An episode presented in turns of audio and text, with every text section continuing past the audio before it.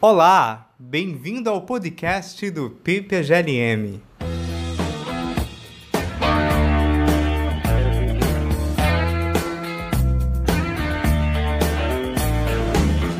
Nessa série, como vocês sabem, nós entrevistamos convidados sobre temas, conceitos e autores em filosofia. Eu sou o Thiago Augusto e também teremos na entrevista de hoje Jonathan Alves, doutorando no PPGLM. Nós vamos conversar com o Mário Tito sobre Rilme, milagres e superstição. O Mário é doutorando em filosofia aqui no programa de pós-graduação Lógica e Metafísica do UFRJ. Para começar, Mário, gostaria de falar um pouco sobre a maneira com a qual Hume entende a crença. Nós sabemos que a crença tem um lugar privilegiado na epistemologia humeana, sobretudo porque muito se apoia no costume para pensar eventos não observados. Nesse sentido, a história recebe um lugar destacado no projeto do filósofo de conceber uma ciência do homem a partir do modelo proposto pela física newtoniana. Como você relacionaria então o papel da crença e da história na filosofia de Hume? Bem, Tiago, antes de mais nada, eu gostaria de agradecer ao PPGLM, a você pelo convite, né? Muito bom ver que o programa é tão ativo mesmo em tempos tão difíceis e sombrios. O PPGLM é minha casa, né, cara? E participar dessa iniciativa, para mim, pelo menos, é de um valor que eu acho que eu não sou nem capaz de medir. Principalmente para tratar de um autor que eu simpatizo tanto, que é o Hume, né, que foi o autor que eu trabalhei durante a minha graduação, no final dela, no mestrado, e ele é uma peça muito importante na minha pesquisa, que é uma pesquisa sobre epistemologia e, e trata dos milagres, né? Então, a, as definições que o Hume apresenta sobre milagres, elas reverberam todo o texto, né? E toda a ideia que eu tenho tido aí para tentar apresentar uma epistemologia dos milagres. O Hume realmente deixa bem claro que ele quer fazer uma ciência do homem a partir do, dos moldes da física newtoniana. Ele já deixa isso bem claro na introdução do Tratado da Natureza Humana, que é um grande livro dele. Mas vamos lá, vamos ao que interessa, que é filosofia do, do escocês. Né? Para quem não sabe, o Hume é um escocês, né, da cidade de Edimburgo. Só para dar algumas informações antes de entrar propriamente dita na resposta. Ele é um dos principais expoentes da filosofia moderna e do que a gente entende por epistemologia, ou teoria do conhecimento. Além disso, Hume é um dos mais famosos, se não mais famoso, do movimento que a gente chama de empirismo britânico, e que conta, além do próprio Hume, conta com o Francis Bacon, o John Locke e o George Brown. Mas enfim, sem mais delongas, eu vou para a tua pergunta. O que, que seria uma crença para o Hume em poucas palavras? É, seria uma espécie de expectativa fundada nos meus experimentos, os experimentos que eu tive até então, até agora, beleza? Então, a minha crença ela vai variar em graus de força e vivacidade de acordo com os meus experimentos, desses meus experimentos com relação à própria crença, entendeu? Aos meus próprios, ao meu próprio hábito. Por exemplo, eu acredito que o sol nascerá amanhã, pois a minha experiência me indicou que foi assim até agora. É, então, eu tenho boas razões para acreditar, é, de forma geral, claro, que o futuro vai se assemelhar ao passado. Então, existem algumas crenças que estão bem fundadas no nosso cotidiano e a gente acaba tratando delas como certezas, isso segundo a ótica do Rio. E aí vem a segunda parte da outra pergunta, né? O que, que a história deve ter a ver com essas crenças? Bem, a história seria o nosso ponto de fixação, talvez o nosso único ponto de fixação e demarcação para que a gente pudesse avançar enquanto espécie. Ela nos indica o que foi o passado e a gente só pode nutrir crenças sobre um futuro que se assemelha ao passado, bem, se houver um passado, não é mesmo? Então temos séculos de conhecimento e se não dermos credibilidade para a história, demarcando os pontos né, de conhecimento e, e, de sustentação de uma sociedade, a gente seria, né, enfim, nós seríamos eternas crianças enquanto humanidade. Então, os livros de história, por exemplo, são narrativas que não vivemos, mas que vivenciamos a partir das experiências dos outros, dos relatos de outras pessoas, etc. É, a crença na veracidade daqueles eventos é, vai nos permitir que haja uma história Caso contrário, o que nos sobraria seria um, um sei lá, uma, um festival de quimeras, beleza? Tiago, já tô com uma dúvida. Entra aí, fala aí. Olha só, nesses tempos tão sombrios, Mário, como você falou recentemente, em que eu pontuo eles estão relacionados principalmente com relação ao papel do religioso e da teologia no meio político, do que a gente chama de posicionamentos ou conceitos teológicos políticos, a primeira coisa que eu queria colocar aqui é que é a pergunta. Essa crença não é uma crença que tem a ver com religioso. Não, crença necess... é ah, não necessariamente. Só porque isso pode gerar uma confusão, entendeu? Isso gerou um pouco de confusão em mim primeiro. Eu achei uhum. que. Porque, como eu não conheço muito do Hilme, eu achei que é, era uma crença que tinha a ver com teologia. não, não, não, não, não. Não, não, não. Crença, a, a crença do Hume, ela se apresenta de um jeito muito ampliado, muito amplo. Ela é construída a partir do hábito, é a crença que o futuro vai ser melhor passado. É, pensando que o Hume é um empirista, é, ele só tem experiência como guia fundador de qualquer coisa para ele. A fundamentação da, das leis da natureza, no geral, elas são construídas a partir de crenças. Crenças de quê? É, que o nosso hábito, ele coerentemente consolidou-se a partir de um futuro que se repetiu. Daí a ideia de causalidade, ok? A causalidade, toda vez que eu tenho X, então Y. Toda vez que eu tenho X, então Y. Então, quando aparecer X, eu sou levado a crer que terei Y.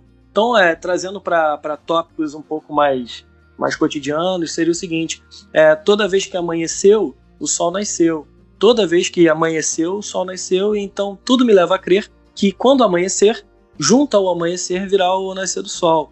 Essa crença são nos eventos cotidianos no geral, ok? Não é, é que eu não, já que eu não consigo prever o futuro, eu não consigo prever o amanhã, o que que eu faço? Eu crio expectativas sobre o amanhã e essas expectativas elas vão ficando é, fortes ou frágeis de acordo com as minhas experiências anteriores, ok?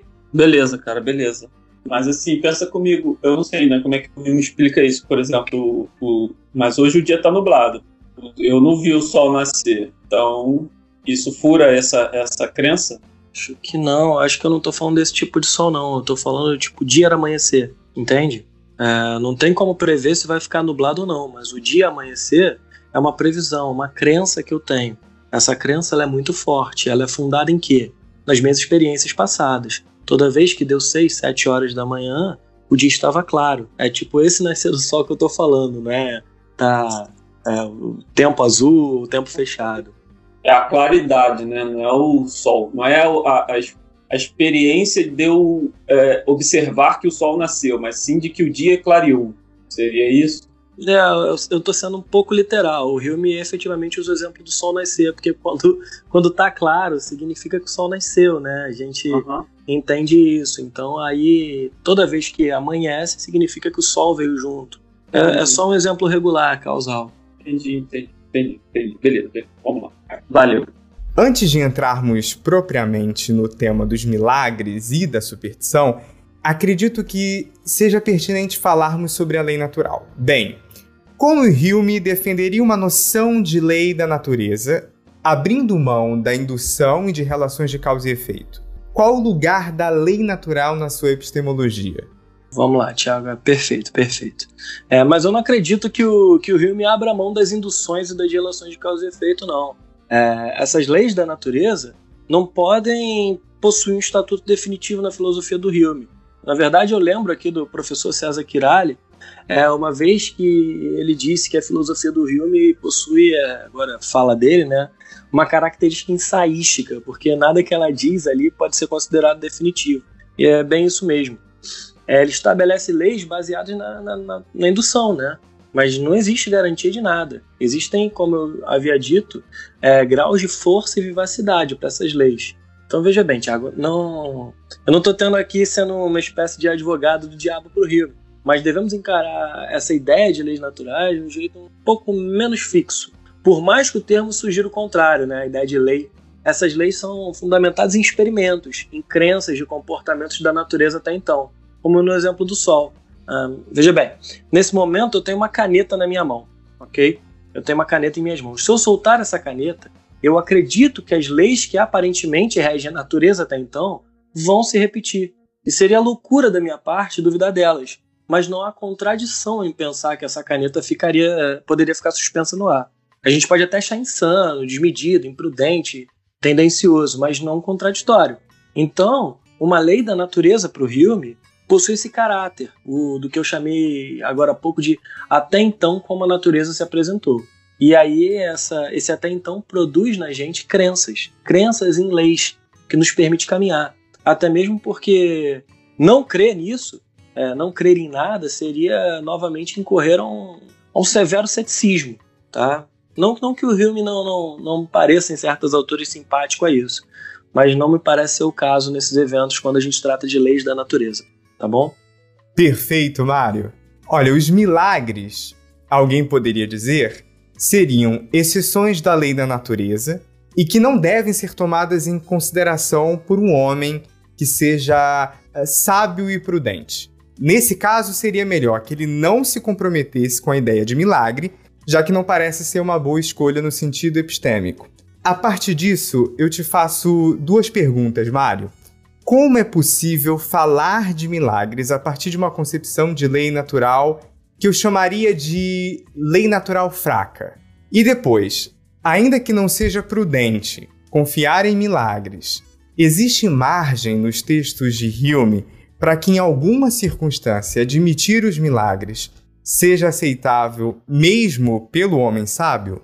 Ah, essa pergunta é sensacional, Tiago. É muito boa. É, vamos lá. É, eu concordo que não se apresenta como uma boa escolha no sentido epistêmico. Mas temos aqui é, que diferenciar essa ideia de falar de milagres do campo teórico e do campo prático. Eu vou responder as tuas questões para tentar deixar claro o que eu quero dizer com isso. Então, a tua primeira pergunta foi como é possível falar de milagres a partir de uma concepção de lei natural fraca. Então, vamos lá. Essa minha primeira resposta é, é bem curta, Tiago. É possível falar de milagres em Hume em qualquer tipo de concepção, seja a partir de uma lei natural fraca ou forte, porque não se trata, porque se trata de uma questão de fato. E como sabemos, ou como sabemos é, nós, leitores de Hume, ou para quem não, questões de fato para Hume não implicam em contradições, como o exemplo da caneta como eu havia dito, pensar que o fogo vai me congelar ao invés de me queimar não é um absurdo epistêmico, pois trata de uma questão de fato. Mas é um absurdo na prática, porque nossas experiências nos mostram justamente o contrário, entendeu? Então, é possível falar de milagres, dar sentimento para eles, atribuir crença neles, aí já é uma outra história, ok? Aí agora eu vou na, na esteira, eu vou na sua segunda pergunta, né? Vamos lá, se eu bem me lembro, ela, ela tinha alguma coisa sobre ser prudente ou não confiar em milagre, né? Margem no texto do, do Hume, aí você usa a referência lá do, do homem prudente que deve regular suas crenças a partir das evidências. Então, eu não consigo te dar uma resposta ortodoxa para essa pergunta. Então, eu vou responder a partir da minha leitura de Hume e dos comentadores dessa temática. Tudo bem? A gente tem que passar em duas, pensar em duas instâncias. É, vamos lá. A primeira instância seria da possibilidade de ocorrência de um milagre. Isso epistemologicamente. E seguindo a coerência humeana acerca das questões de fato, precisa ser tratado como possível, ou seja, em primeira instância, epistemologicamente, a ocorrência, a possibilidade de um milagre deve ser tratada como algo ok. Ok. Agora, numa segunda instância, seria sobre a crença em um evento de tal tipo. Então veja bem, no primeiro momento, a aceitação da possibilidade da ocorrência de um milagre está ok. Agora, num segundo momento, a crença no evento de tal tipo, aí bem, como você bem citou lá, o homem sábio regula as crenças a partir das evidências, né? Então não seria prudente acreditar ou dar assentimento para milagres. Mas repara, é, a gente está em duas instâncias: uma sobre possibilidade de ocorrência e outra na crença da ocorrência. Bem, a possibilidade, tudo bem.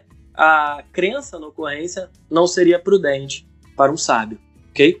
Muito bom. Na esteira da pergunta anterior, podemos pensar que questões de fato, como no caso de eventos milagrosos, teriam um apelo fraco, para o qual eu não devo dar assentimento. No entanto, em uma circunstância em que eu dê assentimento, é válido um conselho epistêmico pragmático, isto é, que eu disponha de um bom testemunho. Agora, nós estamos adentrando em um campo de probabilidade. Portanto, eu pergunto: como você relacionaria questões de fato, testemunho e probabilidade para o Hume? Ah, é ótima questão, Thiago, de verdade. Eu penso que relacionar testemunhos com questões de fato se apresenta como algo, é, eu não diria simples, mas que não, não, não parece ser um absurdo em Hume. Porque não é preciso um testemunho para me dar sentimento acerca das relações de ideia. Só para diferenciar aqui, é, as questões de fato são aquelas que podem ter contradições e as relações de ideias não. Ou seja, um quadrado tem quatro lados. É, e pensar o contrário disso é, implicaria numa contradição. Eu não preciso de um testemunho para dizer, poxa, é, vi um quadrado de quatro lados. Eu, poxa, esse cara aqui é confiável. Não, não preciso. Então as questões de fato, não experimentadas por um sujeito, elas são transmitidas através de um testemunho do evento. E esse testemunho vai tentar reconstruir o evento a partir de alguma narrativa, ok? A partir dessa reconstrução, eu que estou ouvindo o testemunho produzo quase que involuntariamente uma balança probabilística. É, e aí eu fico, o que, que é mais provável? Esse sujeito está mentindo ou falando a verdade? Esse evento versa com as demais experiências que eu tive até então? Então, aí o meu assentimento acerca do fato narrado pelo testemunho passa por esse crivo probabilístico, para que eu possa dar ou não assentimento à fala dele. Então isso ocorre quando tratamos de questões de fato, onde não temos nada que não seja concebível. É, então, por exemplo, alguém chega para mim e fala: Mário, eu vi um cachorro é, amarelo na rua. Bem, eu vou pensar: é, o que é provável? Esse sujeito está mentindo ou falando a verdade? Esse evento versa com as demais experiências que eu tive, então essa probabilidade, essa balança que eu estou fazendo aqui, ela vai tender para eu dar assentimento ou não para aquilo que, o, que a testemunha está me dizendo. Agora, se a testemunha me disser o seguinte, Mário, acabei de ver um homem voar é, sem nada na rua. Bem, eu vou olhar e vou falar o que, que é. Vamos lá, de novo, a balança. Esse sujeito está falando a verdade ou a mentira? O que, que é mais provável? De novo, esse evento do homem sair voando, ele versa com as demais experiências que eu tive até então. E aí eu vou tender o meu assentimento para dar ele ou não para aquele testemunho. Entende? Para finalizar, Mário, gostaria de tratar propriamente da relação entre milagres e superstição. A gente sabe que a religiosidade, de um modo geral, parece que não é muito bem vista aos olhos de Hume. Em alguns casos, ele chega a dizer que se trata de uma moléstia na sociedade. Poderia falar pra gente se existe alguma distinção forte entre milagre e superstição e a possibilidade de um bom religioso? Seria aquele que não acredita em superstição apenas ou que abre mão inclusive da crença em milagres? É, Tiago, essa resposta aí eu vou tentar te responder as duas questões de uma vez só, tá? É, tanto ali a ideia da distinção entre milagre e superstição, tanto essa ideia da possibilidade de um bom religioso, aquele que não acredita em superstição e tudo mais, tá? É, e sim, o Hume tem é, é, um, um, histórico ali com a religião de medo até, né? Alguns ensaios dele, inclusive esse da superstição, é, são publicados de forma póstuma ali, porque ele tinha medo da perseguição. Então, é, tem uma, uma, uma uma história que se conta que o Hume estava tava para morrer já na Escócia de volta e perguntam para ele: "Você tem certeza que é só isso?" É, você não. Aí ele vai e fala: "Tenho tanta certeza quanto aquele fogo que queima naquela lareira". Então ele era um cara bem, com perdão do trocadilho, cético, né? Mas vamos lá, vou te responder sobre essa diferença entre milagre e superstição e depois vou falar sobre esse bom religioso que não acredita na superstição, né? O que abre mão, inclusive, da crença em milagres. Vamos lá. Primeiro vamos fazer a distinção. Vamos entender que o que é uma superstição para o Rio. O Rio me usa das superstições nos seus ensaios, beleza? Inclusive esse ensaio, como eu disse, é um ensaio póstumo. Ele entende que existe nos humanos uma disposição para tentar explicar aquilo que não domina. E quando eles não conseguem dar conta de explicar os males da vida, eles inventam. Inventam estruturas, monstros, simpatias, mitos, beleza? É, então, os mais humildes e menos providos de educação tendem a aceitar os costumes e ritos e discursos né, cada vez mais exóticos e excêntricos. É, diante disso, sobra mais um argumento para o Hume contra os milagres. Então, o discurso atinge com maior veemência o vulgo. Em sociedades onde a maioria do povo é pouco esclarecida, uma fala mística, um culpado para as adversidades e uma solução para essas mesmas adversidades é, pode soar como de forma sedutora, né? Então, eu não sei, então essa é a primeira parte. Os milagres, eles são uma subversão da lei, das leis da natureza. E aí as superstições seriam uma espécie de tentativa de explicar aquilo que eles não dão conta de explicar, beleza? É, então, é, eu, eu, não sei o que o Rio me chamaria de bom religioso.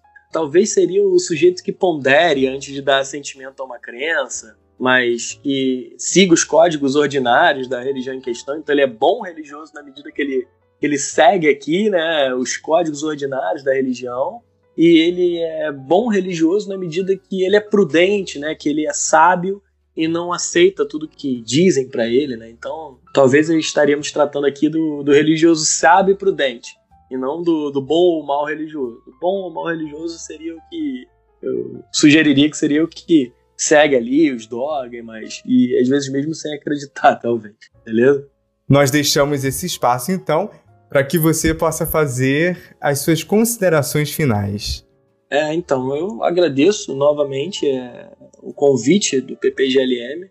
É, acho a iniciativa muito legal, muito legal, é, de expansão do conteúdo, de tentar fazer com que nós, pós-graduandos em geral, é, divulguemos nossa pesquisa, que a gente tem espaço para ouvir outros professores, o que os professores estão pesquisando, né?